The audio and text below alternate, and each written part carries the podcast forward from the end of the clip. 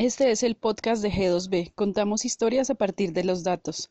Gracias por escucharnos y no olvides suscribirte. Bienvenido, bienvenida. Hola, bienvenidos a este nuevo episodio de Politalk mi nombre es Juan David Martínez, este es el podcast de G2B y vamos a seguir esta conversación sobre el lenguaje político, sobre la comunicación política, la importancia de las palabras, la diferencia entre los términos del uso cotidiano en la política. Hoy tenemos un episodio interesante, espero no extenderme mucho, eh, ojalá también sea interesante para ustedes para poder continuar con esta conversación. Vamos a hablar del tema de seguridad. ¿Y por qué seguridad? ¿Qué tiene que ver la seguridad con el lenguaje? Pues es un tema que está en la agenda actualmente, muy, muy vigente, sobre todo en las ciudades de Colombia. En las principales ciudades de Colombia hay una discusión sobre si hay o no un aumento en la seguridad. Y la respuesta principal que han dado los gobiernos locales es que la seguridad se encuentra bien que la seguridad, las cifras de seguridad se mantienen más o menos estables, inclusive mejorando, pero lo que hay es un aumento en la percepción de la inseguridad. Entonces se ha creado un debate sobre la semántica de qué es la seguridad y qué es la percepción de la seguridad y cómo esto afecta a los ciudadanos. Y lo que vamos a ver es que, digamos, ambas afirmaciones son ciertas, son correctas. No mienten los gobiernos cuando dicen que hay unas políticas de seguridad más o menos estables y que las cifras no varían mucho, pero tampoco miente la gente en ese sentimiento de inseguridad. Y es aquí donde radica el asunto y lo que nos da pie para hablar de un tema del que no hemos hablado, las emociones. Las emociones, porque claro, hasta el momento hemos venido diciendo que todos los discursos políticos, pues eh, digamos que hay que racionalizar el lenguaje, que tenemos que eh, tener, ser muy conscientes de las palabras, de cómo las usamos, de hacer un uso muy racional de eso y que eso nos permite como entrar en un juego de, ejercer el poder, ¿cierto? Que quien es muy claro en las palabras, en los términos, puede comprender los ejercicios de poder, insertarse en ellos y tiene una ventaja argumentativa que eh, le permite ejercer ese poder del que estamos hablando. Y en ese sentido, pues hasta ahora lo que hemos afirmado es que todo eh, en la política pues se hace de forma racional y esto no es totalmente cierto. Sí, claro, tiene un componente racional, además porque estamos pues en unas democracias liberales, pues obviamente lo que se busca es eh, el argumento, la validez del argumento, la validez de las afirmaciones, pero somos humanos eh, y el ser político más humano que nunca en su, en su dimensión política pues es donde se ve con mayor claridad y con mayor belleza. También eh, en sus lados más negativos del ser humano se expresan en la política. Y claro, aquí lo que hay es un tema emocional que no hemos introducido a este tema del discurso y que es esencial también para comprender los ejercicios de poder, para entender por qué se dan estas diferencias en las agendas, por qué se posicionan unos temas frente a otros, por qué, por ejemplo, si en realidad no hay tanta urgencia de atender la seguridad o de cambiar las políticas de seguridad, por qué el tema genera tantas pasiones, tantas discusiones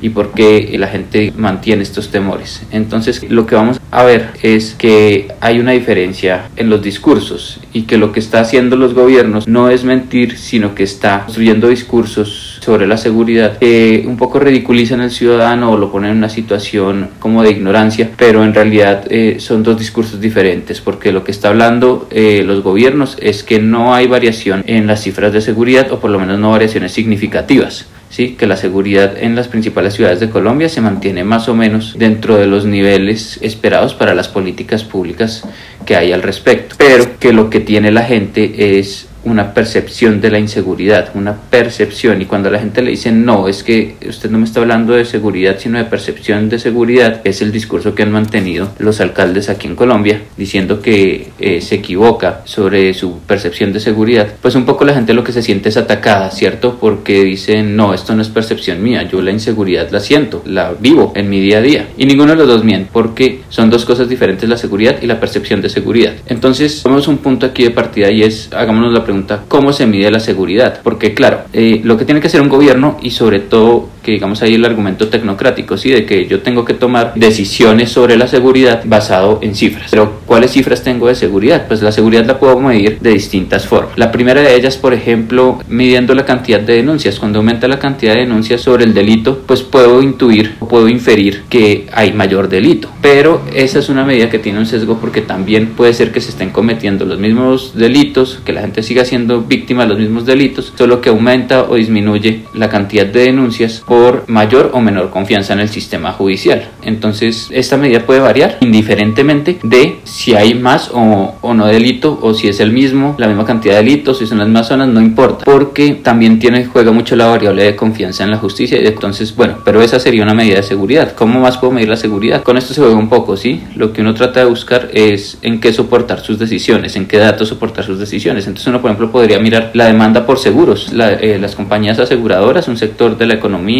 que vende seguridad. Entonces, ¿cuáles podría uno mirar? ¿Cuál es el comportamiento de ese mercado y ver qué demanda hay de seguros? Si se demanda más seguros de vida que de hurto, qué tipo de seguros de hurto, por ejemplo, contra el hurto se están comprando, se aumenta la demanda, por ejemplo, de seguros de hurto de bicicletas, que es un caso que se está presentando. Entonces, o de equipos electrónicos o la demanda de seguros de bienes muebles e inmuebles. Entonces uno podría mirar cómo se comporta ese mercado y también de ahí inferir dónde se está sintiendo más vulnerable la gente. Esa sería otra. Y una que es la que usamos en Colombia y en prácticamente cualquier eh, lugar, que es la como la más aceptada, que es la medida de la percepción de seguridad. Y esto es lo que dicen los alcaldes. Es diferente la seguridad que la percepción de seguridad. Pero digamos que es la que tiene menos sesgos porque uno lo que puede medir la percepción de seguridad en una muestra probabilística, pues digamos bien determinada y de eso hacer inferencias sobre la seguridad. Pero pues vamos a ver en qué difieren estas dos y por qué es un problema discursivo de los gobiernos y no de la gente como se nos ha venido mostrando. Y qué tiene que ver esto con las emociones políticas.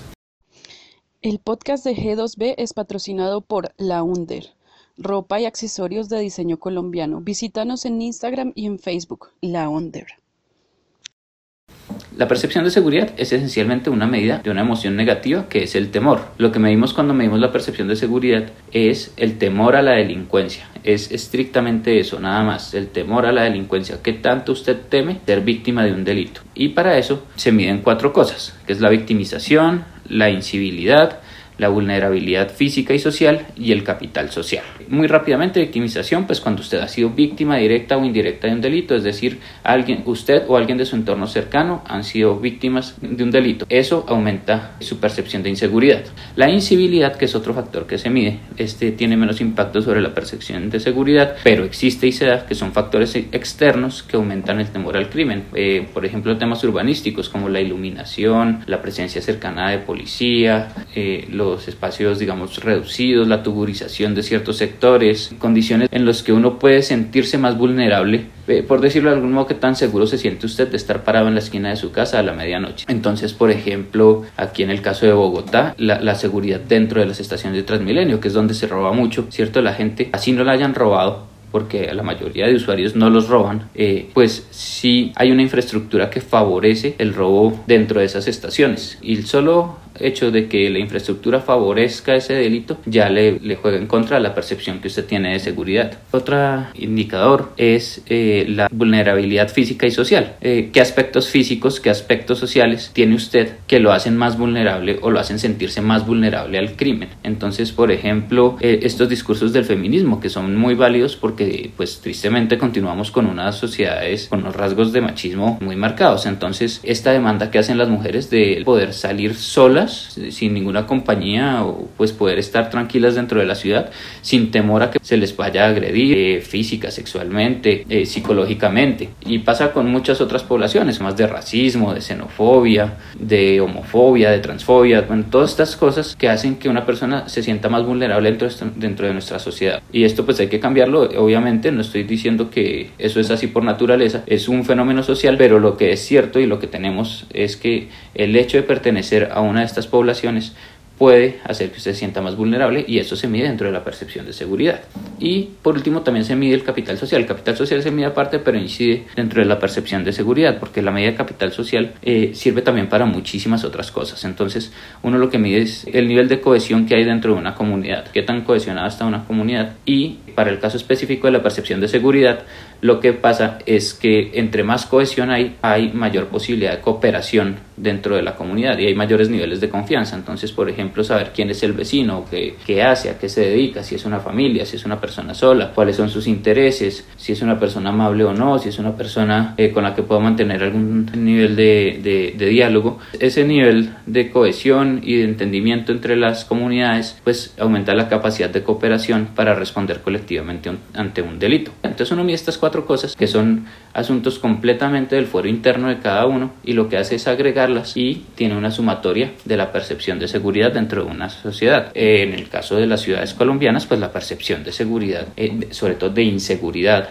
pues es muy alta, está rondando el 80% en las ciudades principales. Entonces esta percepción de seguridad en las ciudades de, Colombia pues está alcanzando unos niveles muy altos, el, el sentimiento de inseguridad, es decir, el temor, el temor, el miedo a la delincuencia, y es aquí donde juega un factor esencial las emociones, porque esto es un miedo, un temor. ¿Y eso qué quiere decir? Que es una emoción, que estamos guiados por emociones, que no son ejercicios absolutamente racionales, que claro, eh, ya vamos a mirar dos componentes, uno emocional y uno cognitivo, pero sobre todo es la emoción, el miedo, que es una emoción muy poderosa, como ya hablábamos en el podcast anterior, juega mucho eh, en temas políticos. Ese miedo es un movilizador, es un creador de opinión, es un determinante de políticas públicas, de temas de agenda. Por ejemplo, ahorita que estamos en procesos electorales eh, nacionales, el tema de la seguridad en las ciudades eh, entró en la agenda. Y eso es interesante porque realmente eso no es un asunto que pueda resolver un gobierno nacional. La seguridad en las ciudades depende exclusivamente o directamente del alcalde.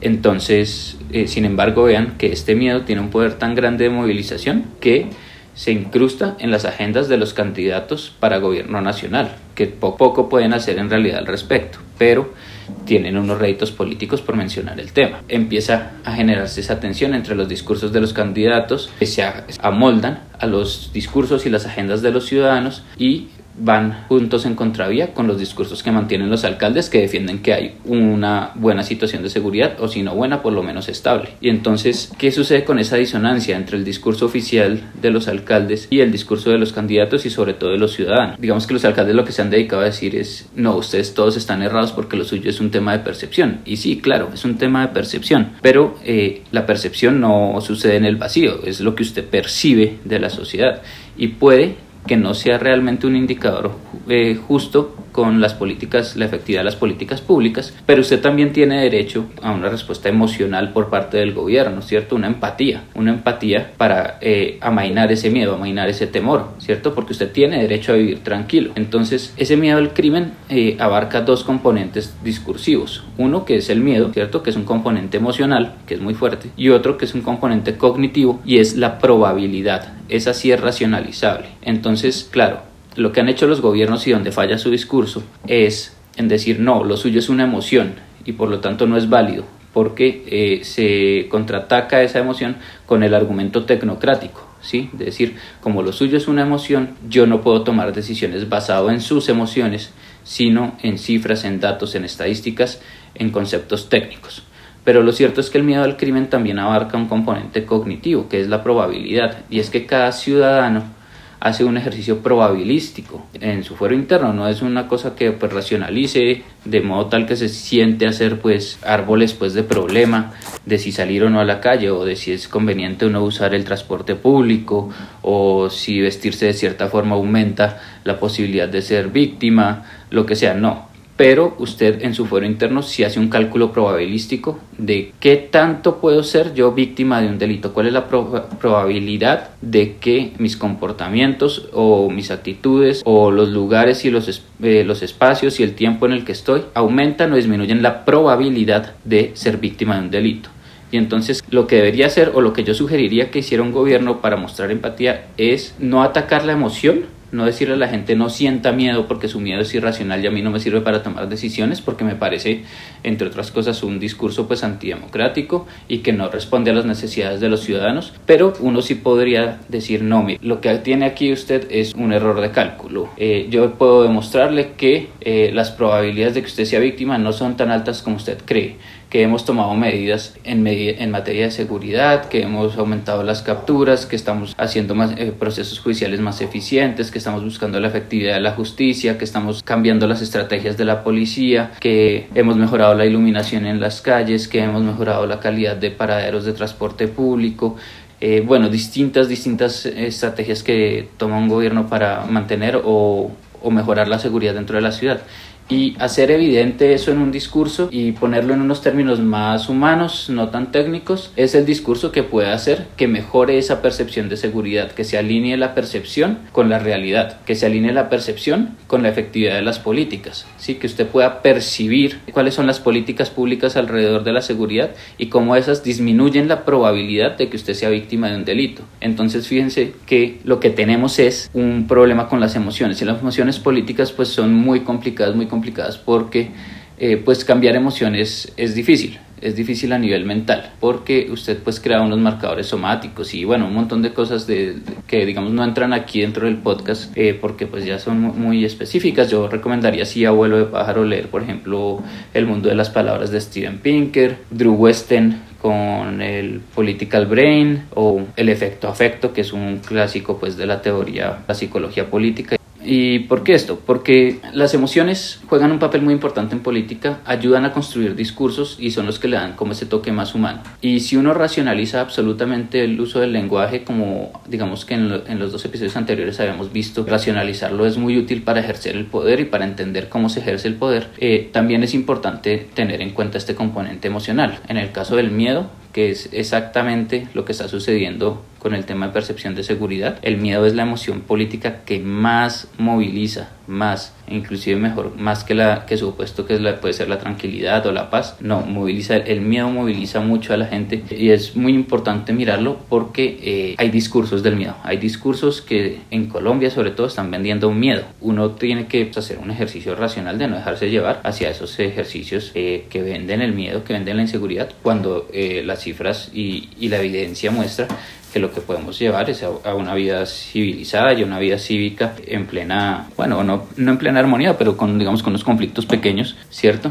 Entonces hay que tener cuidado porque eh, no se trata de rechazar la emoción, ¿sí? No se trata de ningún modo de rechazar la emoción. Estos son discursos humanos, son sociedades humanas y la política es una dimensión absolutamente humana, por lo tanto tiene componentes emocionales, pero lo que sí se trata es de identificar en dónde están esas emociones y cómo a través de los discursos racionales podemos alinear esas emociones con realidades y cómo podemos alinear esas dos es lo que puede mejorar la percepción de seguridad, no crear un contradiscurso de lo que percibe la gente, sino entender que eh, la percepción está mediada por un, miedo y cómo podemos amainar ese temor, cómo podemos hacerle evidente a cada persona que ese temor es producto de una irracionalidad. Lo importante aquí, ver cómo eh, las emociones juegan también un papel importante dentro de los discursos políticos que no ayudan tanto a entender cómo funciona el poder, pero que sí ayudan mucho a movilizar y que pueden eh, generar cambios en temas de agenda, en temas de prioridad de políticas públicas y sobre todo en la vida cívica de las personas, ¿sí? en, su vida social. Apuntar a manejar esas emociones, a tener una inteligencia emocional del concepto de Goleman, que también es válido aquí. ¿Cómo? Podemos crear discursos emocionalmente empáticos con la ciudadanía, porque si ellos tienen esa percepción, esa percepción no es falsa, no es falsa, en eso hay que ser muy claro, es el producto de una emoción y tienen derecho todo ciudadano, todos tenemos derecho a vivir sin miedo. Y uno no puede responder a eso con el hecho de decirle ese miedo es irracional. Lo que tiene es que demostrarle o crearle las condiciones para que cada uno genere las emociones positivas que eliminen ese miedo. Entonces, ¿cómo construimos discursos eh, emocionalmente empáticos? ¿Cómo construimos discursos? Porque la tecnocracia tiene esa falla gigante. Tiene algunas virtudes, yo no estoy aquí para ideologizar o desideologizar los discursos o, las creencias de las personas, pero lo que sí es cierto es que aunque la, la tecnocracia peca por falta de empatía, porque eh, rechaza la emoción de tajo. Y lo cierto es que como ciudadanos somos seres emocionales, que hay un miedo, que hay un temor al crimen, que es el que mide la percepción. En eso tienen razón los eh, gobernantes, pero que ese miedo es producto de unas condiciones y que puede ser atacado de manera discursiva porque por suerte ese ese miedo no se corresponde eh, absolutamente con la realidad. Es decir, que a través de los discursos puedo evidenciar que es un miedo irracional. Y bueno, con esto me despido. Eh, quiero invitarlos también a que nos visiten en g2b.info. En la sección de contacto y suscripciones nos dejan su correo electrónico. Solo con el correo electrónico van a poder recibir eh, infografías eh, gratuitamente, una infografía semanal y van a recibir excelentes infografías que les pueden servir para elementos de análisis sobre diversos temas como es la opinión pública, los objetivos del desarrollo sostenible, la paz en Colombia, temas urbanísticos y desarrollo de la ciudad. Bueno, distintos temas estamos publicando y son elementos de excelente calidad que van a poder usar en sus análisis, en su trabajo, como recursos de consulta. Y bueno, hasta una próxima oportunidad. Gracias por escucharnos. Recuerda suscribirte al podcast y visitar las redes sociales de G2B.